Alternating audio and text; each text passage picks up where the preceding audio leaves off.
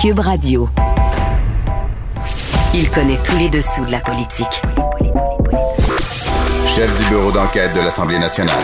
Antoine Robitaille. Là-haut sur la colline. Là-haut sur la colline. Cube Radio. Bon lundi à tous. Aujourd'hui à l'émission, le ministre de l'Agriculture, André Lamontagne, soutient que le morcellement des terres agricoles que propose la loi 103 ne favorisera pas l'étalement urbain comme le craint l'Union des producteurs agricoles, entre autres. Par ailleurs, il explique le soutien de 3 millions annoncé récemment aux banques alimentaires. Il refuse de dire s'il est favorable à l'application de la loi 101 au cégep, comme certaines rumeurs le veulent. Mais d'abord, mais d'abord, c'est lundi, jour de chronique consti.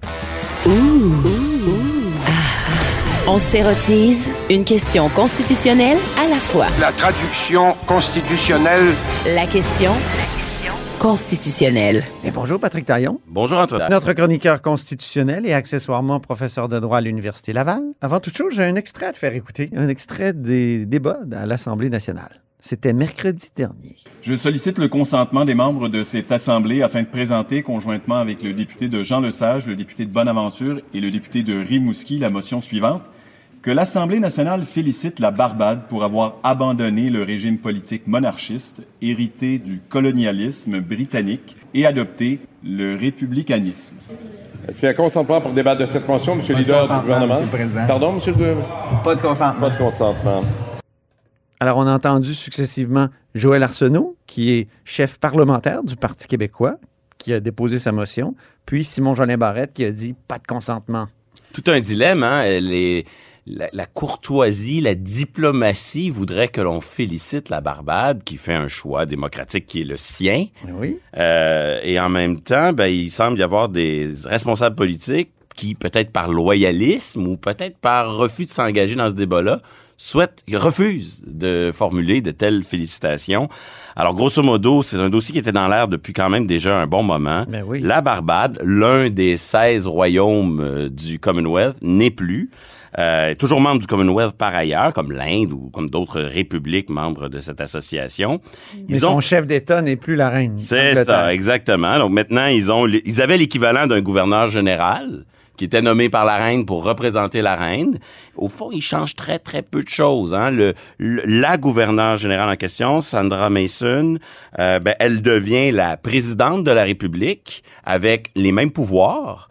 Et en vérité, elle est désormais élue indirectement par un vote des deux chambres. Donc, Ah. euh, le rôle du, du chef de l'État dans un régime parlementaire, c'est d'arbitrer, vérifier si la confiance est, est au rendez-vous, s'il faut dissoudre, si, la- si les relations entre l'exécutif et le législatif sont au cœur de, de son, de son rôle officiel. C'est intéressant, Et, ça. et- et donc, euh, on, on maintient cette forme-là. On n'engage pas le grand débat sur une fois que l'on abolit la monarchie, devrions-nous passer à un système présidentiel à l'américaine et tout ça. On garde un- un- une forme de statu quo, réforme très ciblée, qui euh, a été menée à bien notamment pour deux raisons. D'abord, une procédurale. Euh, la Barbade, c'est comme le Royaume-Uni. Donc, ils n'ont pas de, loi au-dessus des lois. Il n'y a pas de constitution formelle. Et donc, ça veut dire que un- une simple loi du Parlement, ça serait la même chose au Royaume-Uni le jour où ils vont euh, passer à l'action. Donc, une simple loi du Parlement de la Barbade a permis l'abolition de la monarchie. Donc, procéduralement, moins compliqué que de demander l'accord de toutes les provinces. Et l'autre chose, ben, c'est le contexte euh, euh, favorable. là. Euh, la- Barbade a été un point tournant dans la traite des esclaves noirs. Et donc, toute cette prise de conscience de l'importance de la lutte contre la discrimination, euh, ici, ailleurs, notamment aux États-Unis, a percolé jusqu'à la Barbade. Et donc, on, la- la- le fait que la couronne britannique soit associée à- profondément dans l'histoire de la Barbade à cette traite des esclaves a créé le contexte politique favorable à l'abolition. Et, et- et c'est fascinant de voir que pendant qu'à la Chambre des communes à Ottawa, on a des députés conservateurs qui refusent de débattre d'une simple motion pour féliciter et chantent le God Save the Queen. C'est Stéphane Bergeron, hein, du Bloc québécois, qui avait déposé cette motion. Je crois, pendant que le leader parlementaire de la CAQ refuse de débattre de la même motion à Québec. Mais qu'est-ce que font, qu'est-ce que fait les autorités euh, britanniques? Ben, ils envoient, non seulement ils félicitent, mais ils envoient même le prince Charles, hein, le prochain roi. Il était là. Il était sur place pour offrir ses meilleurs vœux. Donc, on voit, c'est comme si le, le Canada est plus loyaliste, plus monarchiste que le Royaume-Uni, euh, en, en refusant de, de formuler des, des félicitations, alors que le prince Charles, lui, il est là, il est présent, il, il partage, il partage ses bons sentiments. Quelle leçon en tirer? C'est étonnant de la part de la coalition Avenir Québec, quand même, qui, qui avait inscrit l'abolition du lieutenant-gouverneur dans son. Dans, dans un de ses programmes, là, c'était Oui. le, le- le nouveau projet pour les nationalistes de 2015. La CAQ a une position très ambiguë sur le front de la monarchie. Euh, on, on parle souvent de cet aspect-là parce que le mot abolition du lieutenant-gouverneur figurait dans son programme. Euh, comme si, parce que ça figure, ça veut dire qu'ils ils, ils sont profondément, euh, ils sont profondément favorables à cette proposition. Je pense qu'il va falloir euh, peut-être euh, envisager le- de, de lire autrement cette partie du programme de la CAQ. Euh, le programme nationaliste de la CAQ, c'était un programme qui visait à dire sur le front constitutionnel, il y a ce qui est facile puis ce qui est difficile.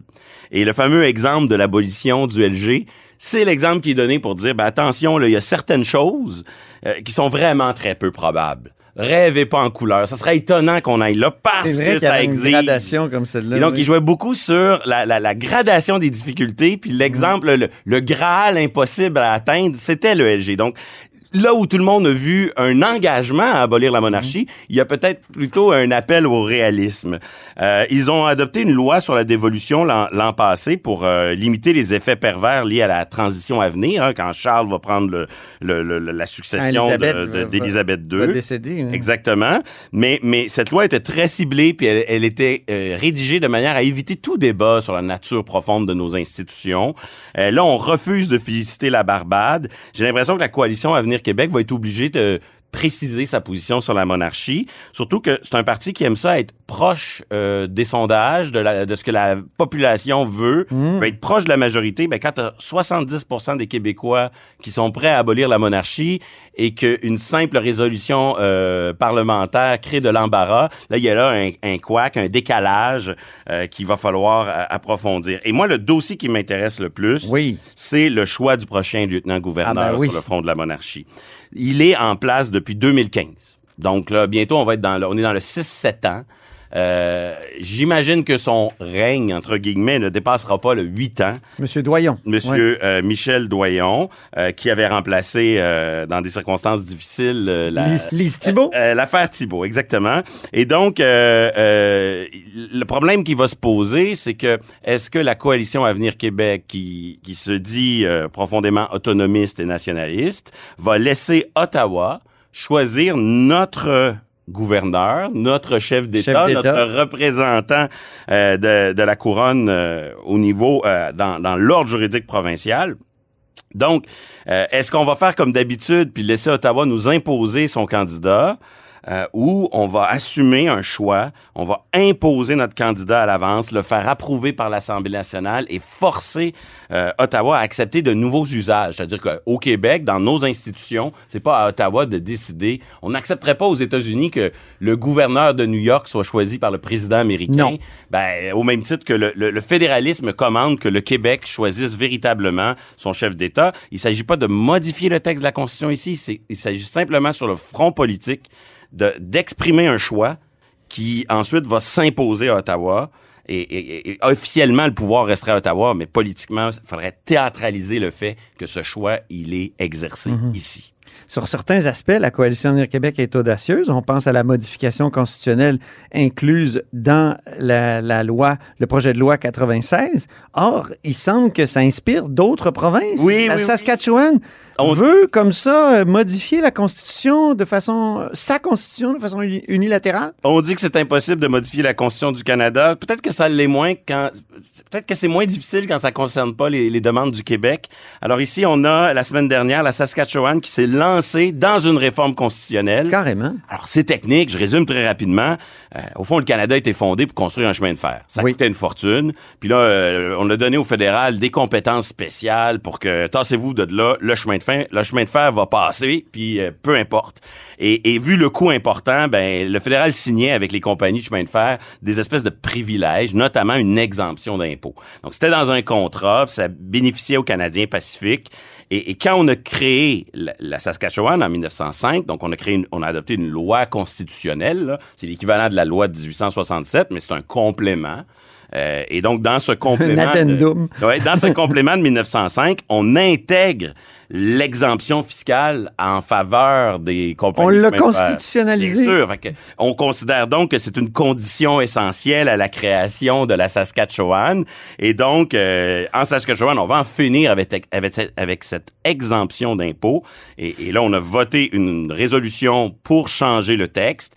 Euh, on utilise la procédure dite bilatérale. Donc, il, il faut juste qu'Ottawa vote la même résolution et ça va se concrétiser, comme au Québec pour l'abolition des commissions scolaires Ça. Donc, ça devrait se régler vite et sans mélodrame, comme quoi euh, c'est pas impossible de réviser la Constitution. Encadrement des publicités électorales en Ontario maintenant, il y a une victoire du gouvernement Ford qui est à souligner. Oui, alors euh, c'est une, saga qui s'est dé- déroulée rapidement, mais où il y a plusieurs étapes. Donc, on met en place des Une saga rapide. Oui, si je peux dire. Euh, on met en place des élections à date fixe dans plusieurs euh, provinces. Je crois que c'est toutes les provinces sauf la Nouvelle-Écosse et le fédéral aussi. On a un système électoral qui se démarque des États-Unis où on veut pas que ce soit l'argent qui l'emporte. Donc, on encadre quand même très sévèrement qui peut dépenser à quel moment durant une campagne électorale. Donc, en Ontario, on se dit, maintenant qu'on connaît la date de l'élection à l'avance, ben, on, craint que, euh, par un jeu de dépenses préélectorales massives, on vienne contourner euh, l'esprit de la loi qui veut qu'il y ait un espèce de modèle de dépenses égalitaire. Et donc, on, on adopte une loi pour encadrer, grosso modo, là, pour ce qu'on appelle les tierces parties, mettons les syndicats, les associations de patrons, etc. Ouais. Eux, ils peuvent, l'encadrement préélectoral des dépenses remonte à un an avant l'élection. Oh. Et pour les partis politiques, c'est six mois avant l'élection. Donc, c'est quand même un dispositif contraignant. Ça s'en va devant la Cour supérieure de l'Ontario. Hey, c'est pas le cas ici au Québec, hein? Euh, ça pourrait venir. C'est le 3 octobre 2022 qu'on va. Nous, voter. on, on a un encadrement qui vaut que pour les jours avant l'élection. Donc, euh, on, on le voit, là, si, si on regarde, il y, a des, il y a des dépenses préélectorales importantes au Québec. Mais Oui, et, et on pourrait, on, pourrait, elle pourrait s'intensifier pour contourner l'exigence de la loi Oui. dans les prochains mois. Donc, les syndicats contestent, puis là, le juge Ed Morgan, il rend une première décision. Il dit ça, c'est contraire à la liberté d'expression. Ça va trop loin. Il- dans une société démocratique, on, pour s'exprimer, il faut pouvoir dépenser de l'argent. Un an avant l'élection, c'est déraisonnable. Qu'est-ce que fait le gouvernement Ford? Il réadopte sa loi. Et là, il met une dérogation à l'article 33 de la Charte canadienne. On aime ça. Disposition de souveraineté parlementaire. Ah, j'aime ça, oui. Donc, il permet au fond au pouvoir politique de répliquer à la décision du juge, puis dire, ben, je comprends vos motifs, mais nous, c'est un choix politique assumé. Donc, nonobstant votre décision, nonobstant la liberté d'expression prévue par la Charte canadienne, on réadopte la même loi avec une dérogation à. Comme c'est intéressant. Et là, nouvelle contestation devant le même juge, là, Ed Morgan, par des syndicats qui contestent à nouveau. Mais là, cette fois, ils peuvent plus utiliser la liberté d'expression parce que la dérogation est en vigueur. Mais la dérogation, elle s'applique pas pour tous les droits de la Charte canadienne. Non. Et il y a un droit juste voisin qui s'appelle le droit de vote, juste à côté, à l'article 3, Oui. Qui, lui- Parce que c'est 7 à, 7 à quoi? euh, 2, 7 à 15. Oui, 2, 7 à 15. Donc, l'article 3 n'est pas visé par la dérogation. Donc, eux, ils disent, on va plaider le droit de vote parce que le droit de vote, au fond, c'est les élections. Puis là, c'est de l'encadrement préélectoral. Et là, euh, Créati- posait donc la question. juridique, on aime ça, Exactement. oui. Donc, décision importante parce que jusqu'où va l'article 33? Est-ce que via le droit de vote, ben là, qu'est-ce qu'on, jusqu'où on peut tirer le droit de vote pour y faire intégrer, euh, pour euh, ramener la liberté d'expression par la porte d'en arrière? Puis, éventuellement, dossier loi 21, euh, c'est un peu la même chose. Hein? Ah oui? Est-ce que les tribunaux doivent contrôler l'exercice de la dérogation? C'est au cœur de la contestation sur la loi 21. Beaucoup de réflexions là-dessus actuellement. Il y en a qui disent qu'il faudrait hein, Oui. limiter, euh, de- comme dessiner un espèce de couloir ou un carré de sable pour euh, la dérogation, mais d'autres disent non, c'est quand l'Assemblée et, et quand les législatures le décident, c'est décidé. Et c'est pour ça que ce qui s'est décidé en Ontario vendredi a- aura des conséquences importantes au Québec, notamment dans le dossier Loi 21. Mhm. La décision du juge est très claire. Euh, pas de contrôle de la dérogation. Puis le droit de vote la liberté d'expression, c'est des choses différentes. Donc, vous pouvez pas,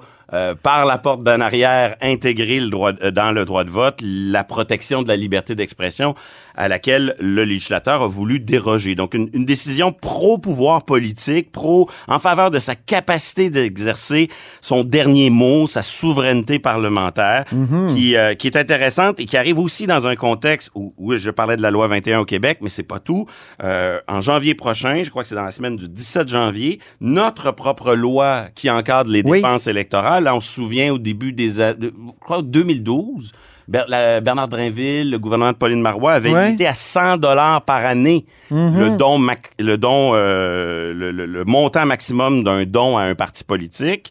Et là, un monsieur Maheu euh, a probablement donné, euh, il est allé à un cocktail de trop, qu'il a donné 100 dollars de trop. Oui. Et, euh, et là, il conteste la constitutionnalité de cette loi-là. Donc, la décision ontarienne ne porte pas sur la même question, mais elle aura peut-être une influence dans, dans ce litige. Autre dossier un peu voisin, on a annoncé euh, euh, que l'âge limite du droit de vote allait lui aussi être contesté. Euh, ce sont des jeunes euh, adolescents de 12 à 18 ans qui considèrent que s'ils ont le droit de vote, si le droit de vote est garanti, le limiter pour les moins de 18 ans serait une atteinte déraisonnable hein, à, à- à- l'exercice du droit de vote. Ben. Alors, un dossier qui sera à suivre. D'après moi, un très bel exemple euh, où euh, je pense qu'il faut préserver la marge de manœuvre du législateur. là. Il est raisonnable de mettre certaines limites et Ben cette oui. limite-là devrait se défendre. Mais en même temps, on devrait peut-être euh, ouvrir le débat politique. Même si je suis d'accord, moi, que- avec le vote des moins de 18 ans. là. Oui, exactement. Je pense qu'on est face à un dossier où serait... Ça, Mais ça pourquoi serait- ça, ça devrait être la Cour qui décide ça? Ben c'est ça. Moi, je pense que ce serait bien que le tribunal reconnaisse la marge de manœuvre des élus et ne se mêle pas de ce débat. Mais en même temps, ça serait bien que nos élus y songent sérieusement à réduire l'âge du droit de vote. Ben oui. On a un phénomène de décrochage civique dont on a déjà parlé ici. Si le vote pouvait s'exercer à l'école secondaire, tu sais, grosso modo, moi j'irais même très loin, là, entre 14 et 16, Ah oui? 14 et 18 ans, pouvoir voter une première fois pendant qu'on est étudiant au, au secondaire ou au cégep, pendant qu'on est scolarisé, pour que les- le vote soit sur les lieux même de l'école, pour que l'habitude de voter très jeune se... Mhm. Parce qu'une fois que l'habitude est créée, il y a plus de chances qu'elle perdure, alors que là, l'inverse est, est tout à fait... euh, C'est ça. pervers. Là. Une fois qu'on on, on cultive l'abstention, c'est très rare qu'on va euh, cultiver ensuite l'habitude de, de retourner. Mhm. Ah, le- la politique, c'est le goût de l'avenir, comme disait euh, Max Weber. et il faut envisager l'avenir le plus tôt possible dans notre vie, dans une vie. OK, merci beaucoup, Patrick. Merci On à toi. se reparle donc la semaine prochaine. Salut.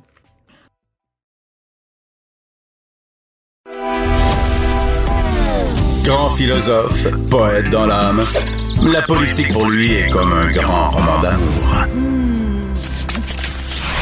Vous écoutez Antoine Robitaille, là-haut sur la colline. Depuis près de deux ans, avec la crise sanitaire, la demande d'aide alimentaire s'est accrue. D'ailleurs, le gouvernement annonce aujourd'hui une aide de 3 millions supplémentaires pour les banques alimentaires du Québec. On en parle avec, et et de d'autres sujets aussi, avec le ministre de l'Agriculture, André Lamontagne. Bonjour. Bonjour Antoine. Donc, les banques alimentaires euh, vous ont demandé de l'argent, plus d'argent. Pourquoi exactement?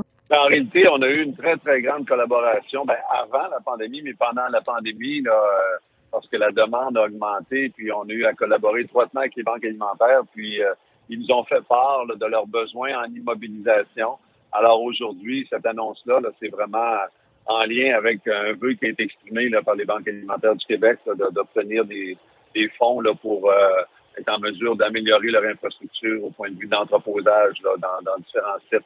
Les banques alimentaires, ça devrait être un- une aide de dernier recours. Et là, euh, ça devient de plus en plus fréquent. Qu'est-ce qu'on peut faire pour, euh, comment dire, régler le problème à la base? Ben, à la base, euh, écoutez, il y, a- il y a tous les enjeux d'avoir accès à un emploi, d'avoir accès à, à- à- à- à- à un revenu là, qui, qui- qui- qui nous permet là, de- de- d'assurer nos besoins. Puis en même temps, les banques alimentaires, les gens qui vont euh, qui vont euh, faire euh, affaire avec les banques alimentaires, souvent, c'est différents visages. hein. Ça peut être des gens, oui, qui sont à faible revenu. Ça peut être des gens qui ont eu des, changements importants au niveau de leur emploi. Ça peut être des gens qui ont eu des problèmes personnels et puis qu'ils sont comme dans un passage à vide. Alors, on a une large... plusieurs visages, si on veut, les gens qui vont utiliser le service des banques alimentaires. Pourquoi la pandémie a fait qu'on a plus eu recours aux banques alimentaires? Ben, il y a eu il y a une question d'insécurité. Il y a une question, il y a plusieurs personnes qui ont laissé leur emploi ou qui avaient plus accès à un emploi. Euh, oui, il y a eu différentes mesures de, soutien euh, du, gouvernement et du gouvernement fédéral à ce niveau-là. Mais euh, il y a toute la question de la précarité puis de l'insécurité. Puis on a vu, on a vu une augmentation importante au niveau des banques. Puis parallèlement à ça, on a eu des enjeux de main-d'œuvre dans les banques alimentaires. Fait que si on voit une augmentation euh, un peu de la demande, avec des fois une difficulté à rendre, euh, dans certains cas, là, à rendre le service, ben c'est comme un cocktail qui fait en sorte que ça devient peut-être euh, difficile pour les gens d'avoir accès à ce dont ils ont besoin. là. 3 millions, c'est pas un, montant énorme. Ça, va aider, vous dites, à améliorer les installations. En quoi exactement? Ben écoutez, euh, il y a plusieurs euh, succursales, hein, qui le même site de, de- de- de- des banques alimentaires de Moisson Québec là, sur le territoire.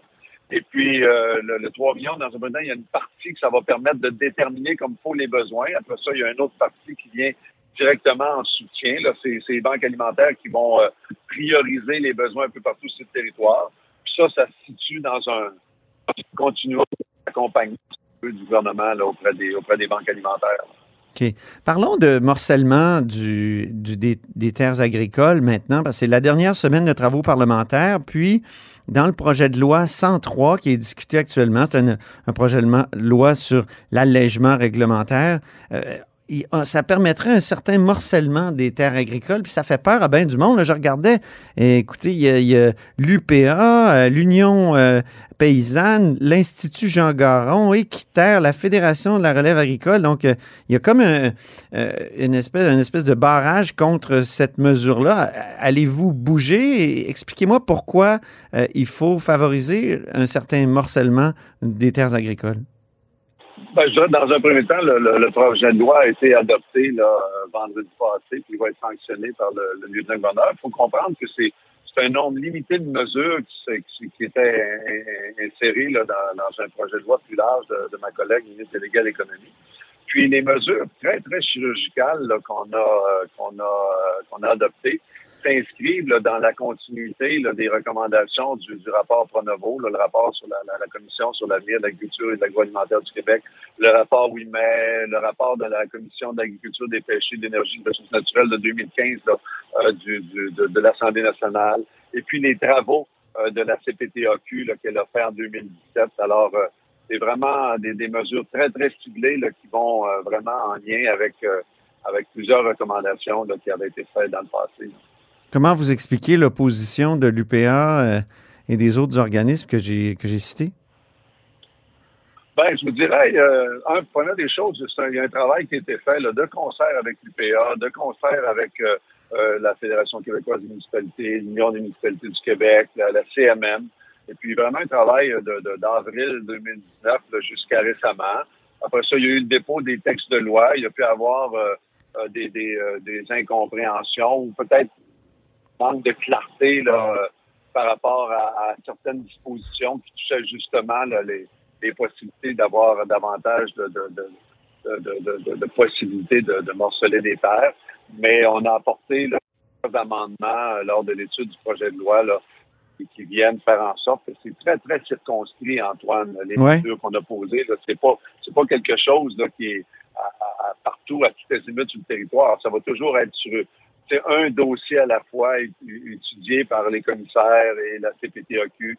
Et puis aussi, c'est à la demande de la CPTAQ qu'on a apporté ces, ces outils additionnels-là pour qu'eux fassent leur bon Quels sont-ils les outils pour être plus précis, là, parce que Ben, c'est au niveau de l'interprétation, au niveau de l'interprétation de la loi, parce que ce qu'il faut comprendre, c'est qu'on a un territoire agricole, mais pour que le territoire agricole soit, soit en santé puis qu'on puisse le protéger, ben, ça prend des, des, des, des, entreprises agricoles qui sont en, en, en santé sur le territoire.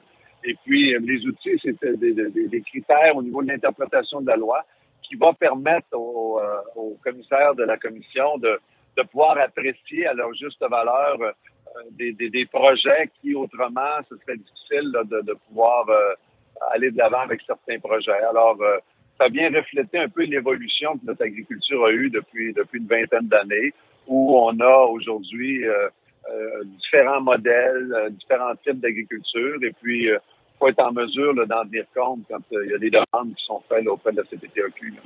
Mais là, les, ceux qui étaient.